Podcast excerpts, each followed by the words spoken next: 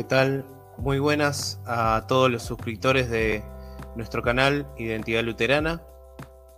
Eh, les damos la bienvenida a todos ustedes que, participan siempre activamente en esta página, bueno, tanto en YouTube como en Facebook o Instagram o Spotify también, cuando subimos nuestros, nuestros videos, ¿no? Que los pasamos a audio. Estamos muy agradecidos por cada una de las visitas que tenemos y bueno, vamos a seguir con este ciclo de charlas sobre el tema de la reforma, la reforma luterana. Perdón.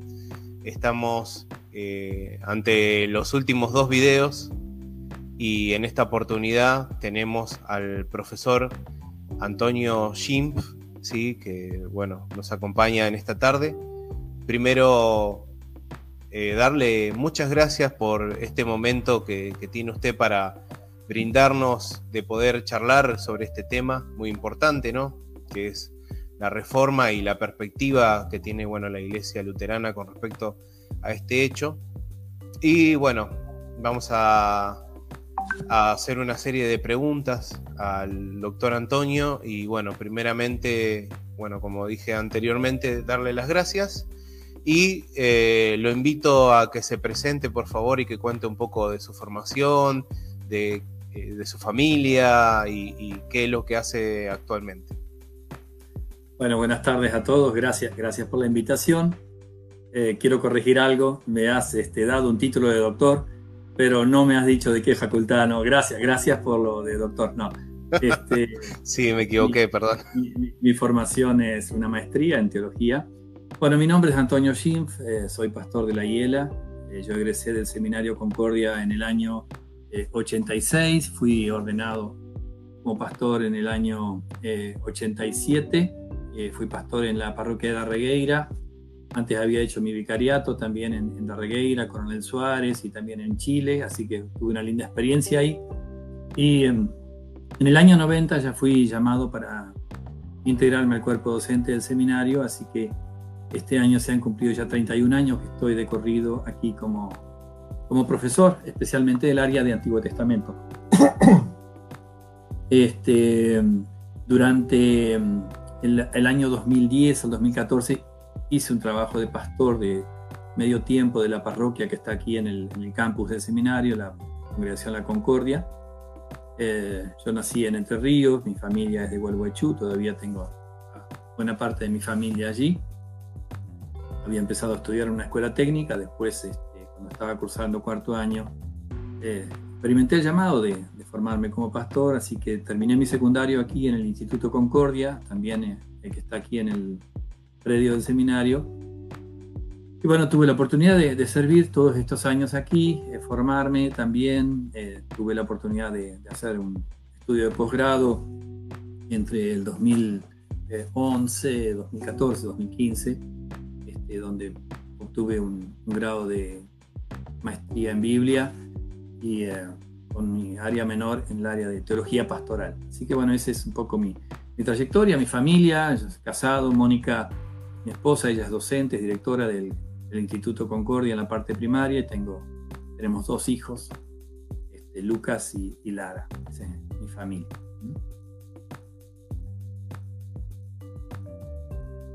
Bueno, muy bien. Eh, vamos a iniciar este, este, ciclo de preguntas, ¿no? Con la primera que, eh, digamos, básicamente, normalmente cuando se habla ¿no? de la reforma, yo creo que es inevitable que se hablen de las 95 tesis. Normalmente sucede eso, ¿no? O sea, ¿cuál es la o cuál era la intención de Lutero al escribirlas? ¿Era la idea hacer un reclamo formal o un manifiesto a la iglesia predominante. Sí, obviamente que las 95 tesis se transforman en el, en el punto de inflexión, ¿no es cierto? El 31 de, de octubre de 1517 es cuando eh, se determina que ese día va a ser el día de la reforma, pero la reforma en sí es, es un proceso complejo, eh, con distintas etapas, ¿no es cierto?, durante toda la vida de Lutero y después, obviamente, si la queremos ver como reforma protestante, tenemos muchos otros factores también que entran en juego. Ahora, eh, cuando uno se detiene en lo que son las 95 tesis en sí mismas, no creo que Lutero pudiese ver o prever el efecto que esas 95 tesis iban a terminar produciendo. yo me imagino que sus pretensiones eran bastante poco ambiciosas porque él probablemente lo que quería era abrir un, debate, ¿no es cierto?, dentro de la universidad, porque dentro de la universidad estos temas se hablaban, se discutían y había muchos temas que seguramente se, abrían a discusión y el tema de la venta de indulgencias, que probablemente dentro de la misma universidad estaba generando cierto revuelo, este, iba a ponerse en discusión, ¿no? Ahora, eh, eso fue como, como la chispa eh, que se genera en un lugar donde hay mucho combustible. Y eh, el tamaño del fuego al final no tiene que ver con el tamaño de la chispa, tiene que ver con, con la cantidad de combustible acumulado. Y sí. Eh, hay sin duda alguna, eh, había mucho combustible y uno se pregunta por qué algo que en principio no parece tan extraordinariamente desafiante ni violento generó semejante movimiento. Bueno, eh, obviamente que cuando uno lee las 95 tesis, este, hoy tuve la oportunidad de volver a leerlas y hacía rato que no las leía, uno ve, el, por un lado, el tono académico, ¿no es cierto?, el estilo académico que poseen, y que dentro de todo es un, estilo medido, no hay allí una, alguien que tira una bomba, ¿no? Este, es, una invitación, una serie de postulados para hacer discusión. ¿no? Y, sabemos que en los ambientes universitarios se daban este tipo de debate y se debatían. ¿no? Eh, por lo que sabemos, eh, este, la intención de Martín Lutero era eh, plantear un debate honesto sobre una cuestión que estaba presentando un abuso, ¿no? hubo grandes abusos, el tema de la validez de las indulgencias. Y uno también percibe todavía en las 95 tesis que Lutero le, concede el, beneficio de la duda al, Papa, al arzobispo de Maguncia, ¿no es cierto?, respecto de los abusos, ¿no? Eh, el, texto en, sí no es ni, agresivo ni ofensivo si uno lo ve, y el interés de, las de, las tesis yo creo que básicamente es pastoral, ahí aparece el alma del pastor, eh, porque solo pueden salir esas tesis de alguien que ya previamente había descubierto el corazón del Evangelio. Eh, posiblemente si Lutero no hubiera tenido lo que se llamó la experiencia de la torre, ese, ese descubrimiento del corazón del Evangelio, tampoco hubiera tenido la percepción para animarse a, mirar de forma crítica. ¿no? Claro. Eh, ahora, por otro lado, esto es 1517, todavía no tenemos al Lutero maduro en todo su sistema teológico, lo que va a haber más tarde, y hasta por ahí él da por sentado que la doctrina del purgatorio por ahora es algo que se acepta, no está todavía cuestionada, sabemos que eso más adelante se va a cuestionar, ¿no? Pero frente a todas las especulaciones que hay, porque depende quién describa a Lutero, le va a pasar pintura de, distintos colores, eh, eh, esto no es un panfleto incendiario, no es alguien que está pateando el tablero y quiere romper con la iglesia, no tiene nada que ver, porque cuando uno ve toda la historia de la reforma luterana y de Lutero mismo, lo que menos tenemos en él un rupturista, eh, este, un extremista, ¿no? Sí. Obviamente es la, manifestación de alguien que tiene una sincera y piadosa eh, intención de debatir la validez de una práctica que estaba, obviamente, había, se había tornado abusiva, ¿no? Y seguramente muchísimos pensaban como él y por eso también tuvo el efecto. Así que si, tuvo el efecto que, llegó a tener, este, si generó ese efecto de contagio o el efecto dominó, es porque probablemente muchos otros se habían hecho preguntas similares, pero no tenían el coraje por ahí de, plantearlo, ¿no? Ya sabemos cómo es la inercia en una institución donde todo el mundo ve que está mal, pero nadie dice nada, ¿no es cierto? Porque hay mucho en juego, hay temor, eh, hay excesivo respeto, y obviamente eh, Roma había sacrificado a, Juan Hus un siglo antes eh, por planteos que este, por ahí se parecían y, y se pagaba un precio, entonces había que ser muy valiente para plantear ciertas cosas. Sí, era muy difícil, es verdad. Se dice, bueno, de la historia en dos versiones que, bueno, Lutero clavó las 95 tesis en la abadía de Wittenberg y otros dicen que, bueno, que solo lo envió al obispo de Manguncia. También el texto original, bueno, de las 95 tesis, eh, por lo que usted comenta y, lo que se ve de la historia, ¿no? Fueron escritas en latín. Y bueno, luego eh, se dice que, fue traducida por algunos estudiantes y algunos que se animaron y vieron el texto que estaba interesante, ¿no? Y, fue puesto en alemán. Pero en sí, bueno, la intención, bueno, como habríamos visto en la charla, bueno, fue un debatir, digamos, fue un contexto académico esto. Entonces, ¿cómo has visto esto? O sea, ¿cómo, cómo vemos nosotros los luteranos ¿no? a este hecho trascendente, ¿no? A lo que sucedió con estas, con este inicio, con las 95 tesis. Eh, sí, yo no sé si es posible reconstruir absolutamente todo el, trasfondo, todo lo que pasó, pero hay cosas que obviamente son innegables, este, son absolutamente ciertas. Primero, las 95 tesis existieron, ¿no? Fueron un texto que eh, llegó también a nosotros, hoy tenemos ese, escrito eh, fiel, eh, podemos conocerla, o sea, no hay un mito respecto de, de, la, de las tesis. ¿no? por otro lado, sabemos que fue algo que trascendió, que se hicieron público y que llegaron mucho más lejos de lo que se pensaba que iban a llegar en entrada, ¿no es cierto? Porque esto estaba destinado a un, a un público, un círculo bastante pequeño, ¿no es cierto? Y empezaron a circular, como se dice, como reguero de pólvora de forma eh, clandestina, informal. Lo más probable que, por tratarse de un, documento de, orden académico, haya, eh, que no estaba destinado al gran público, sino al, mundo académico, se hubiera escrito en latín, eso seguramente. ¿no? Y suponemos que cuando fueron traducidas al, alemán, este, empezaron a circular en ambas lenguas y mucha gente que no eran destinatarios originales se, encontraron con ese texto y bueno, sabemos que eso llegó a lugares increíbles. Y es posible también que le haya llegado una copia al arzobispo de Maguncia, ¿no es cierto? Alberto de Brandenburgo. Este, no sabemos si de forma directa porque Lutero lo quiso, porque tampoco no era que Lutero estaba ahí tirando una bomba, como decimos antes. Este, quería hasta notificarlo diciendo, mirá lo que están haciendo acá los vendedores de indulgencia, como este, pidiendo un poco el, aval, y, o sea, pensando que Alberto no sabía nada de todo esto y él le estaba informando tal vez esperando también una especie de, reacción para frenarlo a Tetzel y todos los abusos, ¿no? O sea, eh, Lutero este, cree que el, abuso que está experimentando ahí Wittenberg y la zona es algo más de Tetzel y, no de tanto de los que autorizaron la venta. Eh, este, y probablemente él mismo no sabía toda la trama que había detrás, económica, financiera y, y los préstamos y el dinero y todo eso, ¿no? Entonces, esto, esto es posible, ¿no? Pero sí, lo que podemos saber es que, que las tesis ponían la mirada en un problema real, pero no obstante eso había eh, problemas de fondo mucho mayores, ¿no? Que, eh, teológicos de fondo que iban a surgir después, ¿no? en, este, en, escritos de Lutero, ¿cierto? Que después eh, hicieron mucho revuelo, generaron mucho revuelo, en la Diputación de Heidelberg, en, este, en las confrontaciones teológicas, por ejemplo, en Leipzig, sobre el paradigma teológico, ¿no es cierto? El tema libre albedrío, la cuestión del pecado, la penitencia, muchas otras cosas que después van a entrar allí en ebullición, ¿no?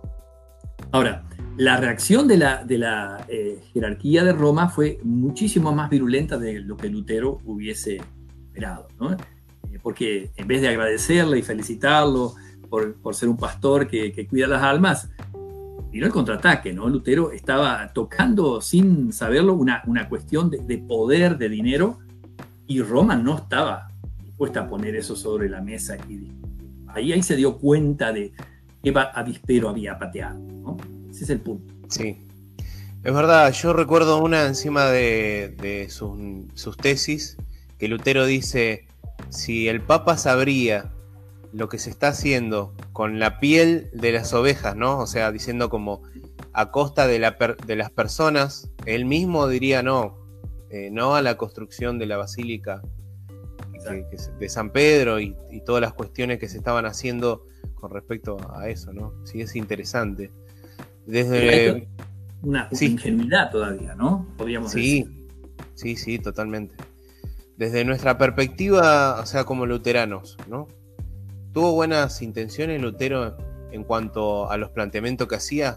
O sea, algo hablamos, ¿no? Pero ¿se ve a, un Lutero con buenas intenciones o simplemente como alguien que quería dividir la iglesia? Porque yo siempre normalmente se dice, no, Lutero quería dividir la iglesia, Lutero dividió la iglesia, o algo así, ¿no? Eh, sí, es obvio que eh, esas acusaciones no las podemos evitar, pero son injustas, porque, a ver, hay que tomarse el trabajo de leer las 95 tesis. O sea, realmente, si alguno está viendo esta charla, yo lo invito, las 95 tesis se pueden bajar de cualquier sitio de internet, están, eh, no son tan largas de leer, y uno ya entrada se va a dar cuenta quién, quién escribe eso y con qué intención. ¿no? Este, de ninguna manera está en la mente de Lutero algo así como una división de la iglesia.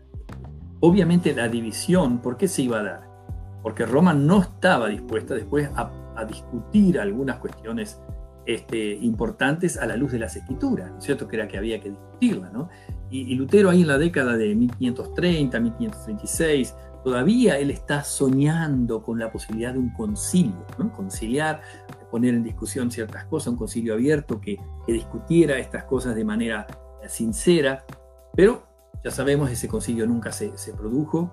Es más, los artículos de Esmalcalda que él escribe, que son uno de los escritos confesionales, son como su, legado personal, su propio testimonio, ya cuando eh, existe, desaparece la posibilidad de un concilio, ¿no es cierto?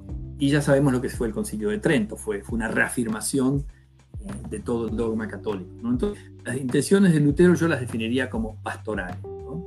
Eh, ¿Cuál era el efecto de la venta de las indulgencias? ¿Qué estaba generando eso? Eso traía un relajamiento eh, espiritual en la gente. Eh, les estaba vendiendo una fantasía, era realmente una estafa, un engaño. Y, desnudan, como dije antes, que, hay un problema teológico de fondo, ¿no? una comprensión errada de la doctrina del perdón, de la gracia, del arrepentimiento, de, del mérito, de las penas. ¿no? Y para colmo, yo creo que sobre la base estaba la cuestión de la doctrina del purgatorio, que, que le daba sostén a todo esto, el dogma del purgatorio, y cómo el Papa tenía la, la potestad, él, de sacar a las almas del purgatorio, eh, eh, a, a, cortarles las penas, y eso se prestaba, obviamente, a cualquier cosa, ¿no? Y es obvio que la cuestión del dinero está presente ahí. esto ahí saltó, ¿no es cierto? Se sabe que el 50% de la venta de estas indulgencias que Etzel promovía eran para devolver un préstamo a los banqueros más poderosos de aquella época, ¿no? los, Rockefeller, ¿no es cierto? Eh, que eran de la familia más poderosa, los Fuller, y que estaban enroscados en negocios con la iglesia. Este, le habían prestado plata al arzobispo de Brandeburgo, que había comprado su puesto, y otra parte del dinero iba a ser para la basílica, ¿no es cierto? de, San Pedro. Entonces, eh, sabemos que después Lutero seguramente lo fue descubriendo, los cargos eclesiásticos, cómo se compraban, se vendían. Entonces, ¿cuánto de esto Lutero lo sabía al momento de declarar las 25 tesis? Probablemente muchas de estas cosas las ignoraba y por eso también la, la, reacción. Así que Lutero pensaba que eh, los funcionarios de la iglesia harían eh, algo, ¿no? saldrían a apagar el incendio, corregirían esto, pero la sorpresa cuál fue? Salieron a defender esto. Fue terrible. Entonces, el estilo extravagante de los papas, de León X, que era muy extravagante, muy caro, eso este, agravó la situación financiera y obviamente se necesitaba de este combustible eh, económico de... Tenemos una pregunta, sí, perdón. Tenemos una pregunta de Harley Ponce, dice, ¿por qué celebrar la reforma protestante y qué beneficio espiritual trae a la iglesia? Eh, yo creo que eh, la mayoría de los protestantes, no solo los luteranos, nos sentimos deudores. Es como que, a ver, la palabra bisagra quizás sea importante en la historia de la iglesia. Si uno trazara la historia de la iglesia, hay una marca muy importante, algo muy importante sucede. Y como voy a comentarlo más adelante, tiene que ver con con el, redescubrimiento del, del Evangelio, de la doctrina central de las escrituras que se habían sombrecido. Entonces, hay algo para celebrar. ¿no? Yo creo que la iglesia, ese regreso a las fuentes, el regreso a Cristo, al Evangelio, a las promesas de apostólica, eh, eso es digno de ser celebrado.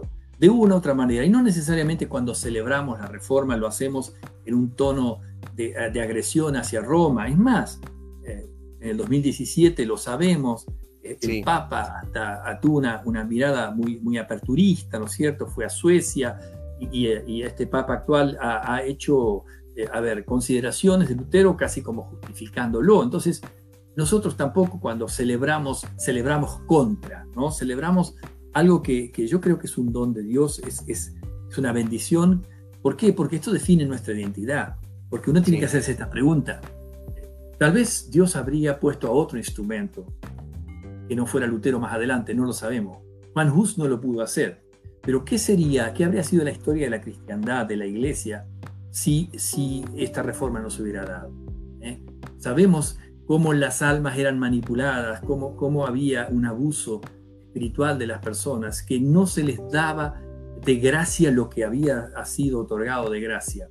Y esto era, era realmente, era un, infierno vivir eso, Lutero lo había experimentado en, su propia lucha espiritual. Entonces, yo creo que vale la pena celebrarlo porque esto, de alguna manera, define lo que somos, nuestra identidad. Sí. Eh, seguimos con, la, con las preguntas de la entrevista. ¿Y cuál era el aire que se vivía en el entorno sociopolítico y también religioso, ¿no? En la iglesia de esa época. Y si había aires de, bueno, necesidad de una reforma.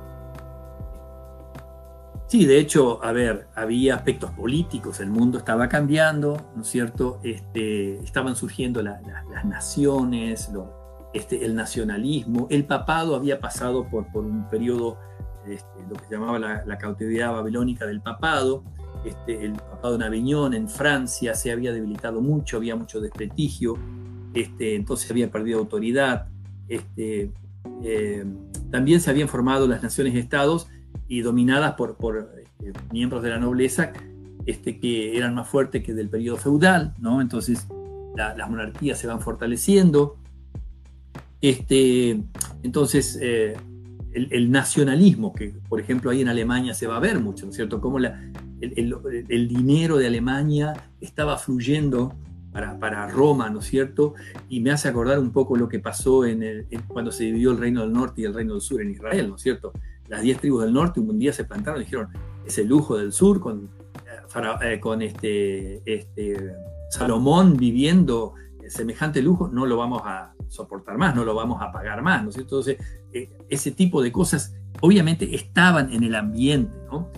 a nivel social, obviamente se estaban generando las, grandes urbes o los centros urbanos, este, el feudalismo se estaba desgastando, la gente ya no vivía de la tierra, sino que había este, oficios y artesanos, gente, el comercio, este, el desarrollo de la tecnología. ¿eh?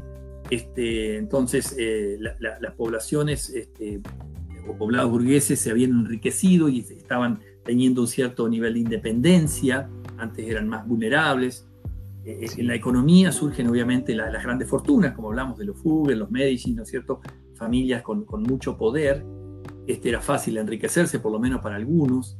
Y desde el punto de vista cultural también, obviamente, el renacimiento, este, el surgimiento del, del humanismo, este, eh, y ahí vemos el, figuras como, como Erasmo, ¿no es cierto?, que fueron este, muy, muy importantes en, su momento, incluso el trabajo de Erasmo de, disponer de un Nuevo Testamento griego fue usado por, los traductores como, como Lutero. Entonces, hay allí un, viento de cambio. Y en el aspecto religioso, obviamente, la disminución de la influencia del papado, ¿no es cierto? Este, había una, mirada más crítica a, la iglesia, eh, también el laicado más preparado por ahí veía con, la ignorancia de, los sacerdotes, o sea, no solamente Lutero vio eso. Este, así que eh, también desde el punto de vista filosófico, la, este, surgimiento del nominalismo, a diferencia de, toda la, visión filosófica previa, ¿no es cierto? El escolasticismo que estaba de alguna manera en crisis. Bueno, cuestiones que hacían un combo de, muchas cosas, una reforma se, esperaba, algo, algo iba a pasar, se iba a dar, estaba en el ambiente, ¿eh? Eh, estaba maduro, o sea, yo pienso que hay, hay procesos que solo se dan cuando se da, a ver, ¿por qué se produjo la, revolución del 18 en, la Rusia zarista? Bueno, no es porque los agarra los zares fuertes en un buen momento. O sea, hay crisis, ¿no es cierto?, que hacen, hacen el caldo para una cosa nueva que va a venir, un nuevo paradigma.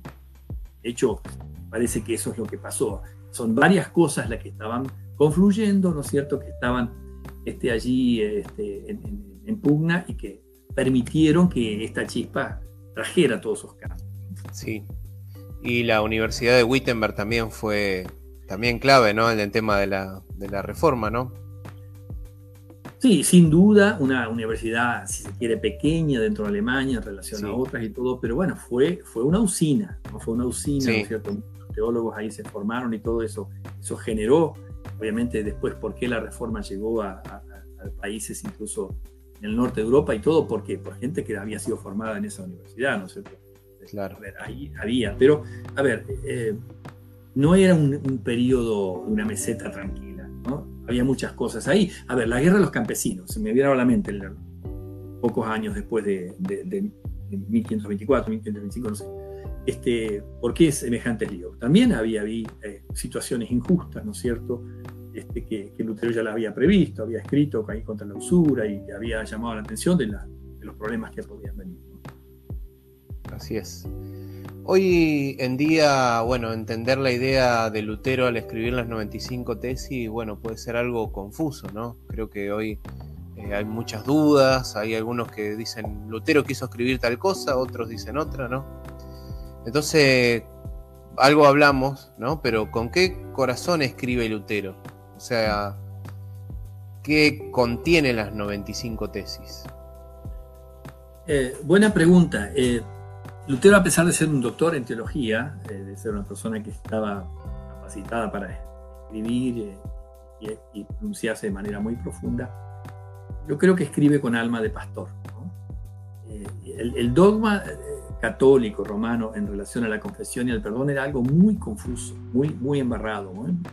Y era un alma, un arma, perdón, para manipular las almas más bien que para ofrecerles el perdón, la paz, todo lo que el regalo del Evangelio.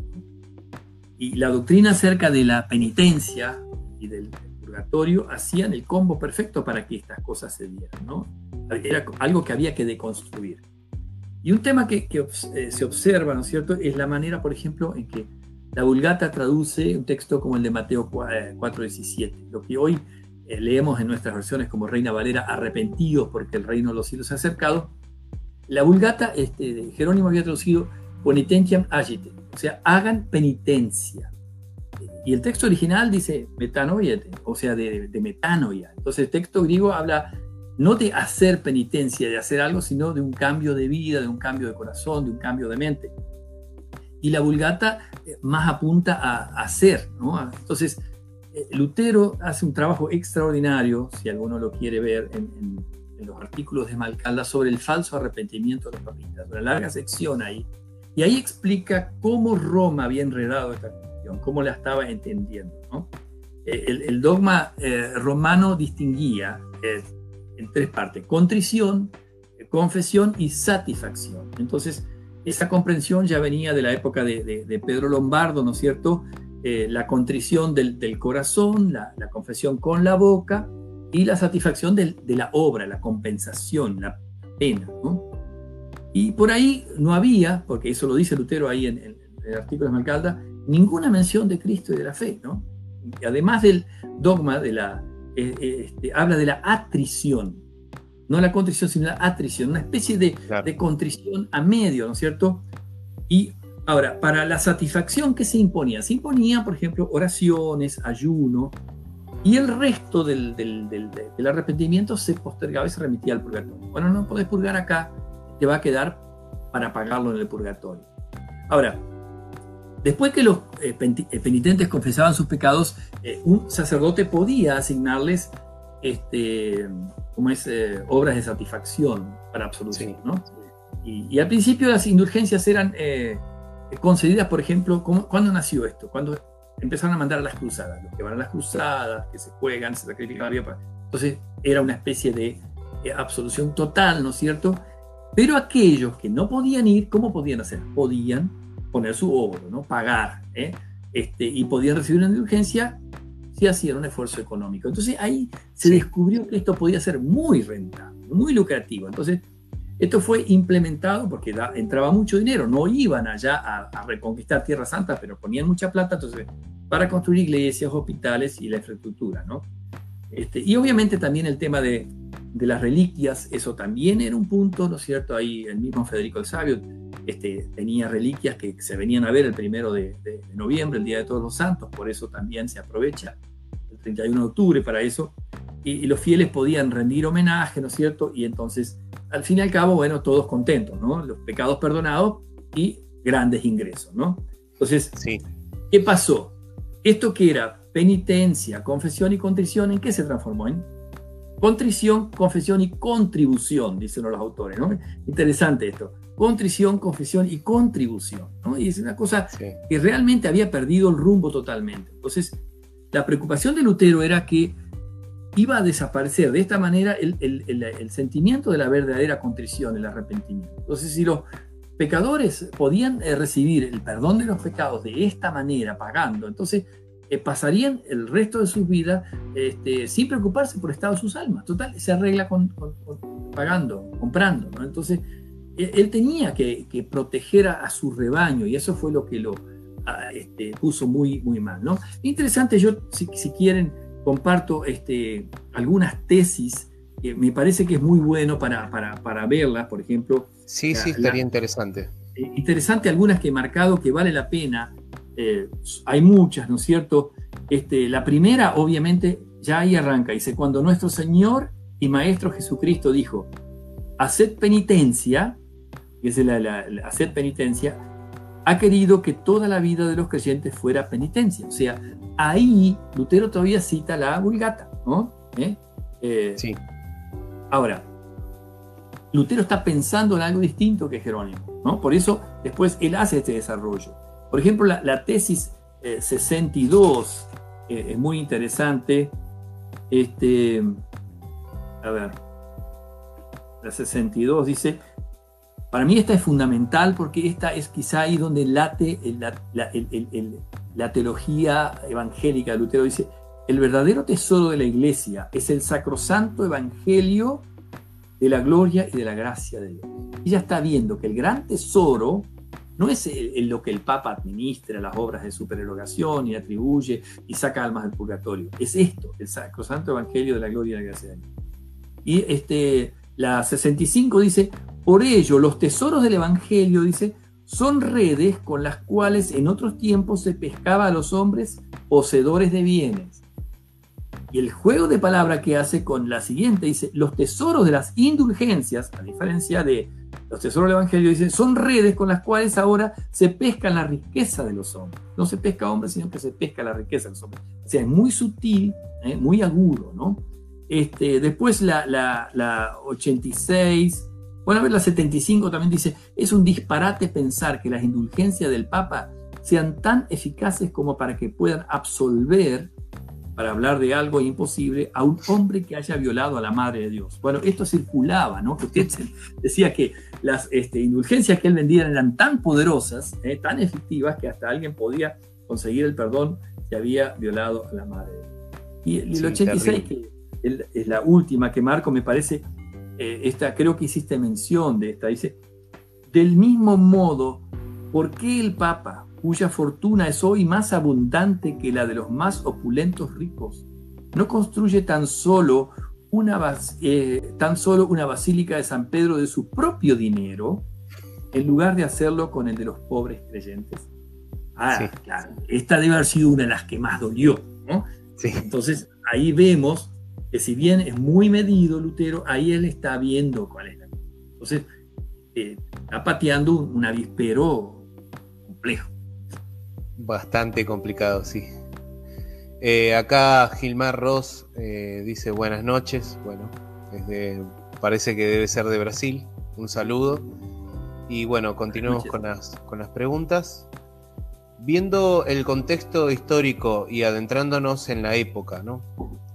¿Cree que la decisión de excomulgar a Lutero ha sido una propuesta válida por parte de la iglesia de la época? O sea, vamos a entendamos que, que bueno, es de la iglesia de esa época, ¿no? A ver, creo que hasta hoy los propios católicos y el Papa casi como que admiten que hasta fue un error excomulgado. No ese, era, ese no era el camino. Pero a ver, era la regla de juego. Eh, a ver, eh, nosotros los luteranos, este, quienes, quienes sentimos que nuestras raíces y nuestra identidad se nutren de la reforma y de Lutero, damos gracias a Dios que no llegó a más de eso, pero cuántos factores también estuvieron confluyendo para que Lutero fuera protegido, por ejemplo, cuando estuvo en Barburgo, cuando, cuando de alguna manera este, fue, fue, puesto a salvo de, de, una situación que era realmente muy, muy dramática, donde podía morir. Ahora, obvio que no fue una, una propuesta válida, este, lo, lo, lo, lo deseable Lutero lo ansiaba era que hubiese un concilio abierto, ¿no es cierto? La iglesia estaba postergando un concilio por mucho tiempo, ¿no? Eh, en que eh, estas cosas que Lutero planteaba se hubiesen debatido a la luz de la palabra de manera abierta. Incluso es interesante, cuando leemos las confesiones de Aburgo, también es, el lenguaje es muy medido, las confesiones de Aburgo de 1530, que son un documento de los príncipes protestantes, allí hay todavía un lenguaje de conciliador, ¿no es cierto? No, hay, no, no se está eh, eh, pateando el tablero, ¿no? Este, entonces, hay críticas, hay críticas a algunas cosas, pero eh, hay más que críticas, hay una, una, confesión de fe. Esto es lo que nosotros defendemos. Y nosotros, defendiendo esto, en realidad lo que estamos en, en línea es con la fe apostólica, con el testimonio apostólico, y no estamos creando una iglesia nueva, estamos volviendo a la iglesia que ustedes dejaron.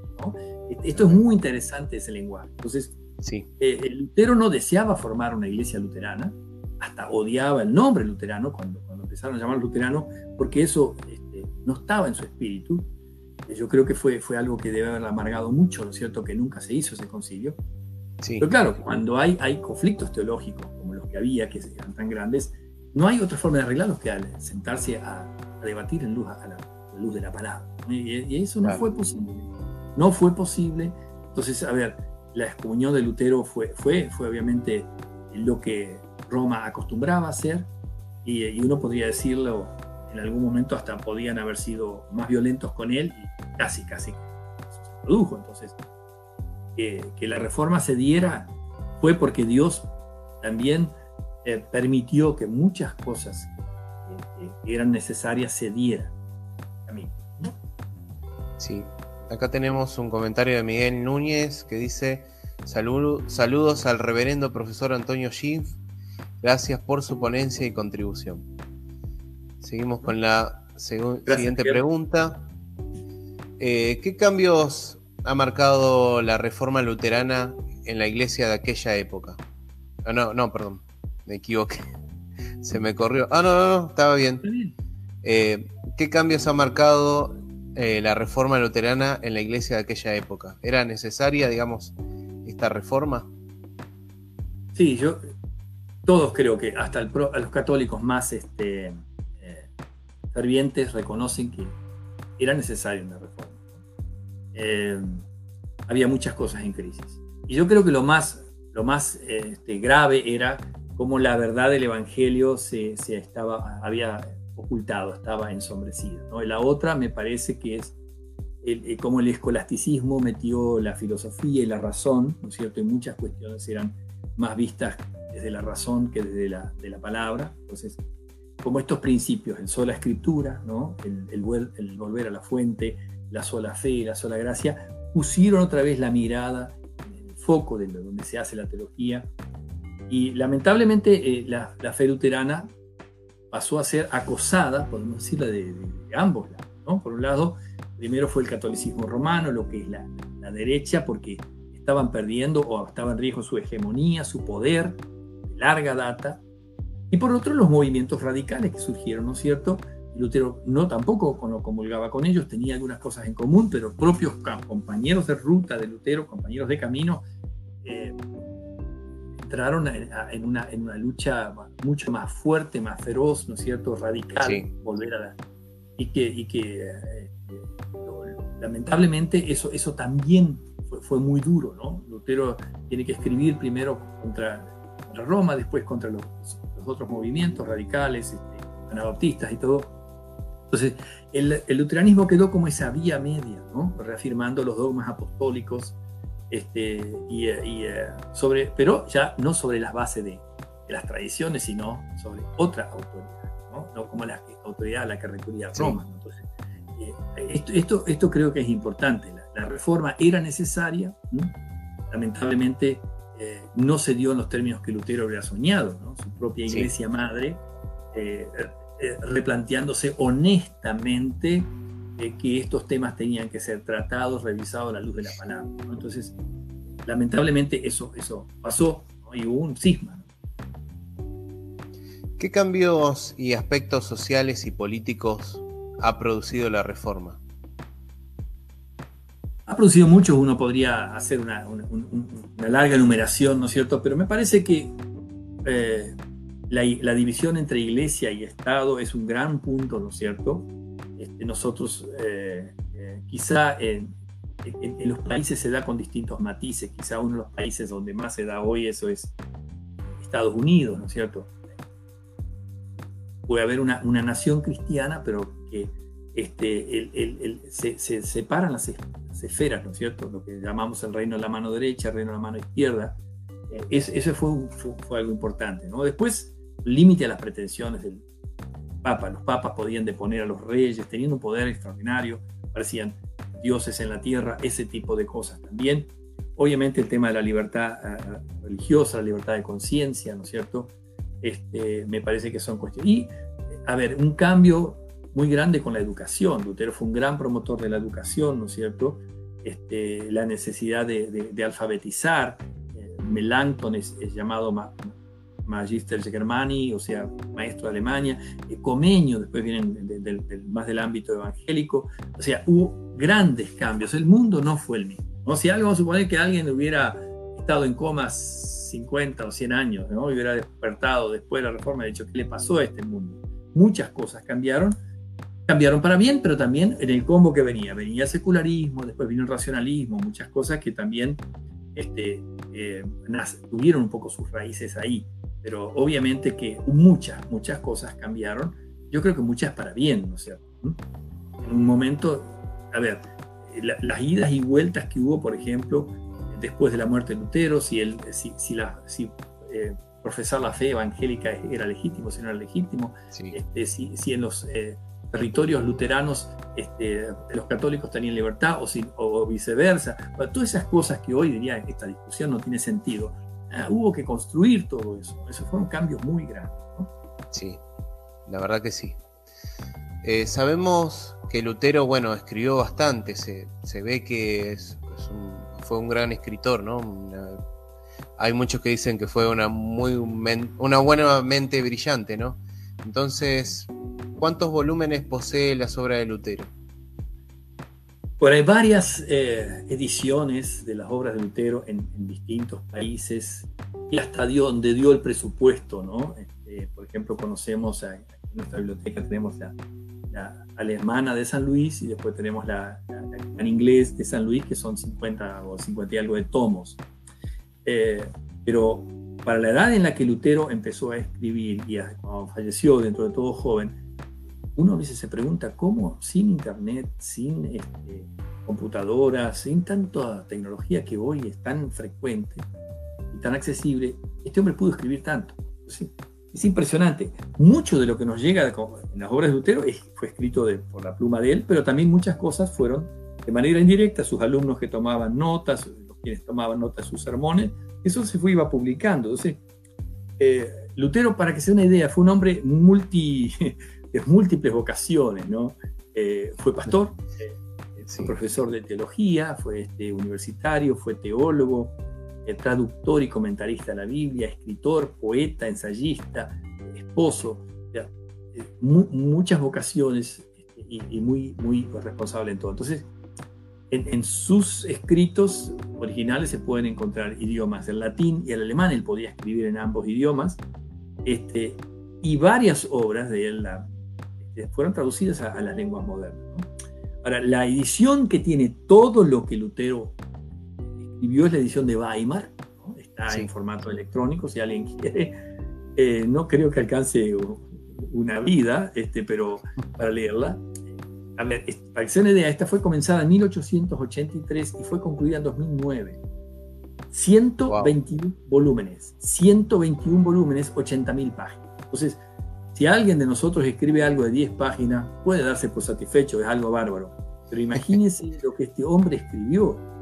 Porque la otra es justamente, por eso dije, cuántas otras cosas él hacía. Y fue esposo, y fue padre, y fue pastor, y predicaba, y, tenía sobremesas, y la pasaba bien, y tomaba cerveza, y, muchas cosas que sabemos de él, pero este, es, impresionante. O sea, uno, uno no, no puede entender cómo una persona puede llegar a ser tan prolífica. Entonces, eh, aquí en, Argentina, en, castellano, se han este, publicado 10 volúmenes, ¿no es cierto? En su momento las obras que hizo Pay 2, después eh, El Escudo y la Aurora, pero también ahora Clie está este, publicando algunos eh, volúmenes, así que tenemos este, acceso, a varias cosas. Brasil, gracias a Dios, también está haciendo una muy buena ediciones en portugués de, varias cosas que no, se fueron, no fueron publicadas en, castellano.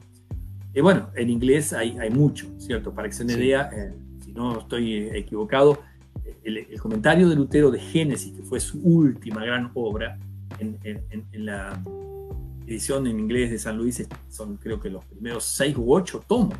impresionante, porque ahí el Lutero Maduro hace una teología súper maravillosa, comentando el libro de Génesis. Acá tenemos una pregunta de Harley Ponce de nuevo y dice, ¿a qué se debe que haya un número escaso de iglesias luteranas? Por ejemplo, en Colombia. Ah, es difícil saber eh, cuál es la, realidad de Colombia. Eh, quizá tiene que ver con, las corrientes migratorias por un lado, ¿no? Y en Argentina, eh, en Brasil, hay que reconocerlo que la iglesia, las iglesias luteranas eh, crecieron mucho eh, con la oleada migratoria. Entonces las oleadas migratorias en, Colombia quizás no, no, fueron tan grandes de, origen germano y ahí entonces ese debe ser una de las explicaciones. Y por otro lado, tal vez las iglesias luteranas este, que se plantaron no han tenido por ahí el crecimiento que se esperaba. Entonces, ah, tengo una reflexión sobre eso al final, ¿no es cierto? Hemos recibido una teología maravillosa, pero quizá somos un poco tímidos en ese sentido, ¿no es cierto?, de darnos a conocer. Por eso, bueno, me alegro de que este proyecto que, tenés, Juan, eh, es este, dar a conocer la, teología luterana en ámbitos donde tal vez de otra manera no llegamos, ¿no? La gente ve un cartel de la iglesia luterana, a veces no tiene ni idea de lo que es, no sé si se anima a entrar, pero tal vez de esta manera le damos a conocer algún tesoro que tenemos y, y más de uno diga, ah, vale la pena saber de qué se trata. Así es.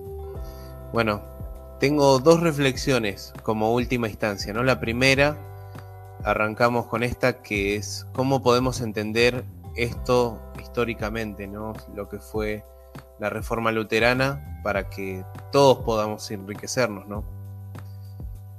Este, yo creo que no hay nadie eh, que, ignore el impacto que la, reforma tuvo en el mundo la influencia que tuvo en todos los órdenes, no solamente eh, en el aspecto espiritual. Ahora, la reforma yo creo que nace básicamente de una pregunta sincera, ¿no? la búsqueda de un Dios misericordioso. Y básicamente fue el, redescubrimiento de un gran tesoro que estaba oculto, que es el, tesoro del Evangelio, que mencionaba recién Lutero en, la, eh, en una de sus tesis. Eh, muchos siguen eh, reconociendo el impacto que Lutero tuvo y, eh, se pudo ver en 2017. Yo tuve la, bendición de integrar el comité de celebración de, los 500 años de la Reforma. Allí tuve también la oportunidad de, participar en la, creación de una cantata, ¿no es cierto? Que estos días creo que tuviste la posibilidad de, difundirla y, o sea, ahí vimos Estuvimos también en el Teatro Colón en, su momento, este, porque el, mundo evangélico, que tenía buenos contactos en el ámbito de la ciudad de Buenos Aires, logró que se haga un, recital, un concierto alusivo. En, estuvo el presidente de Argentina. O sea, a ver, eh, la reforma es algo que nos sobrepasa. Nosotros no somos los dueños de la reforma, no tenemos el, el copyright de la reforma. Obviamente, a ver, quizá nosotros vamos a defender algunos aspectos de la reforma que son para nosotros más medulares, que lo vamos a seguir defendiendo a capa y espada. A ver, eh, me parece que Lutero estuvo dispuesto a dar la vida en Worms y en otros momentos. ¿Por qué? Porque lo que había descubierto era básicamente el Evangelio. Es, ese es el corazón, ¿no? E, el mayor legado que tenemos como luteranos es, es, el Evangelio puro, la perspectiva de distinguir ley y Evangelio, el distinguir la teología de la cruz de, la teología de la gloria, grandes paradigmas teológicos este, que, están en las escrituras y que quedaron reflejados en las confesiones luteranas también. Entonces, este, lo, que Lutero experimentó, esa, esa experiencia de la torre, ¿no es cierto? Ese encuentro y descubrimiento de la justicia de Dios, ese intercambio feliz de que eh, Dios nos da eh, la justicia de Cristo y nosotros le damos nuestros pecados. A ver, algo que parece tan sencillo una vez que uno lo, lo, descubrió, pero para aquella época no lo era, sin duda alguna, por eso también teníamos estos abusos espantosos. Entonces, este, si él estuvo dispuesto a, a, dar una pelea, fue por, por esto que él había encontrado, y no por otros factores que, a ver, libertad de conciencia, esas cosas. Sí, obviamente, pero no, no, no era ese el punto, ¿no? Claro. Bueno, y la última reflexión, ¿no? Que sería relacionado con eso lo que hablábamos de la confesionalidad, ¿no? ¿Qué rasgo tiene hoy lo que se llama el luteranismo confesional? Es muy interesante porque cuando uno habla, eh, nosotros nos reconocemos como parte de la corriente del luteranismo confesional, ¿no es cierto? Este, que eh, están, las iglesias confesionales están reunidas en lo que se llama el Concilio Luterano Internacional, la ILC, y hoy escuchamos de pronto que el nombre luterano está asociado a muchísimas cosas que si Lutero las oyese, eh, se moriría, ¿no? Eh, nunca las había ni imaginado ni, y, tampoco las soportaría, ¿no? Nosotros somos parte de, esta corriente eh, que, considera que, que, las confesiones reunidas en el libro de Concordia de 1580 son la interpretación correcta de las escrituras y son como un lente eh, para nuestra manera de, ser y de interpretar las escrituras también. Eh, pero no, solo eso, sino que yo creo que eh, ser confesional es más que adherir a una letra o a un rito, ¿no? Es, vale la pena aclarar que, que, la confesionalidad es un estilo de vida, ¿no? ser luterano confesional es un estilo de vida y no una simple adhesión a un texto. Entonces, como escuché hablar de algún colega hace unos años atrás, dice, ser confesional ante todo es confesar.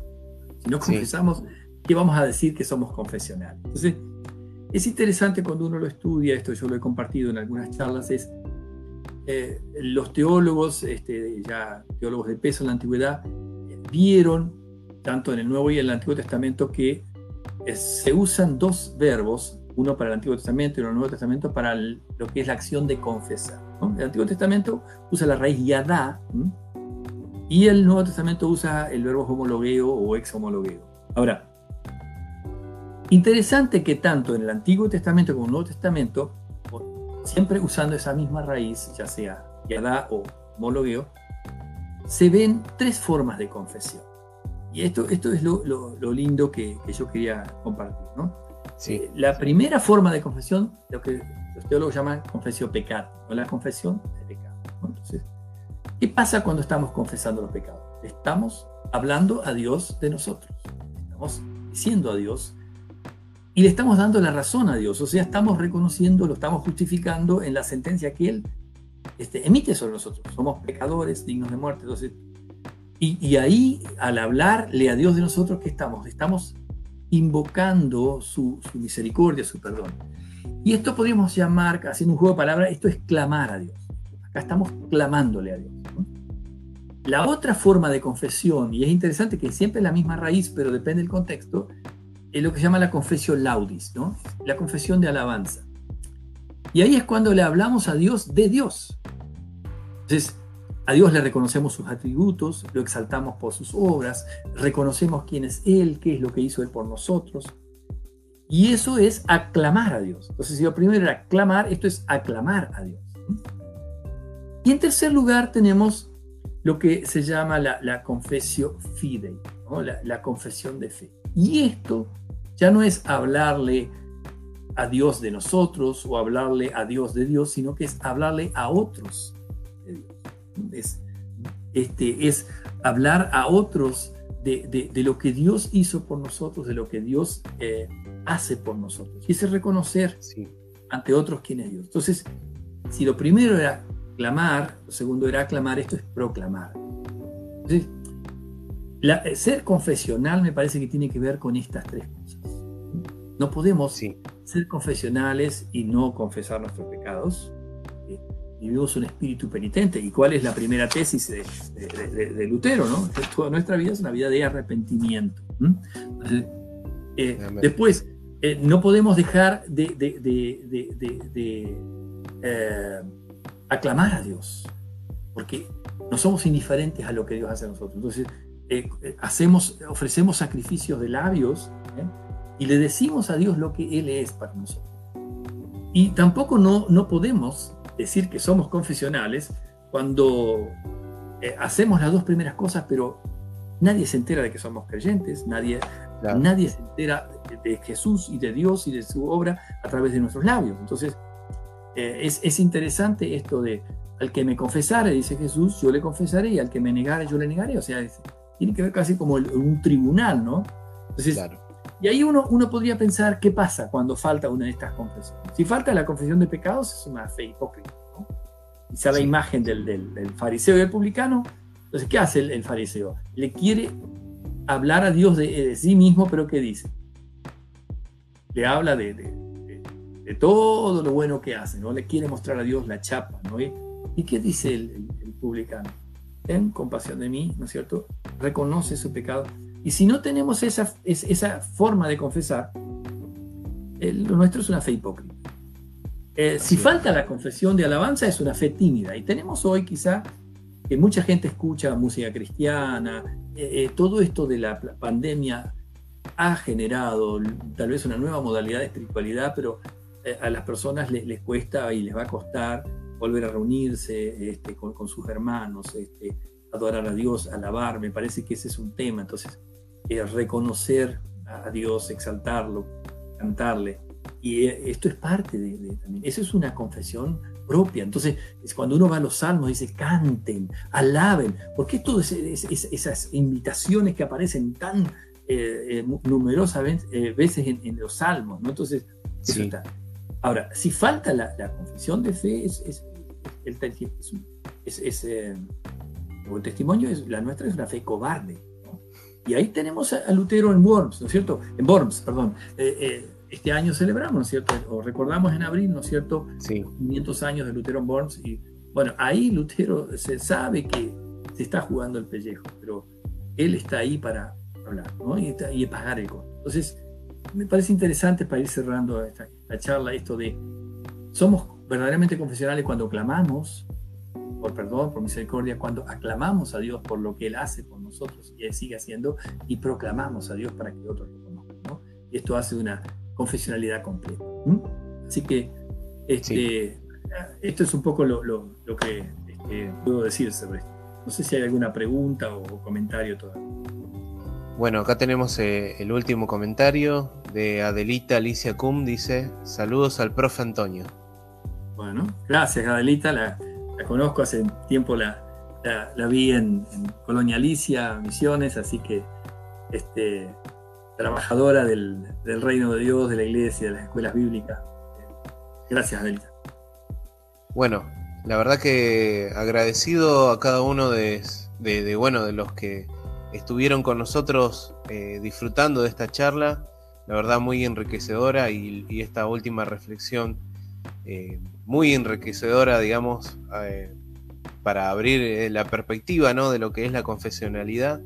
Y creo que, que bueno, los han disfrutado todo porque se ha mantenido la, digamos, el estatus de gente, así que está muy bueno esto y la verdad que, eh, bueno, me alegro que le haya gustado a la, gente que, ha disfrutado de esta, de esta charla y bueno, nos vemos en el día de mañana, que sería la última, ¿sí? Y ahora voy a anunciar cuál va a ser la última charla y bueno, eh, les les doy, bueno, acá dice Harley Ponce, muy buena charla. Muchas gracias Harley Ponce. Bueno, que Dios le bendiga a cada uno y nos vemos en el día de mañana. Buenas noches, bendiciones.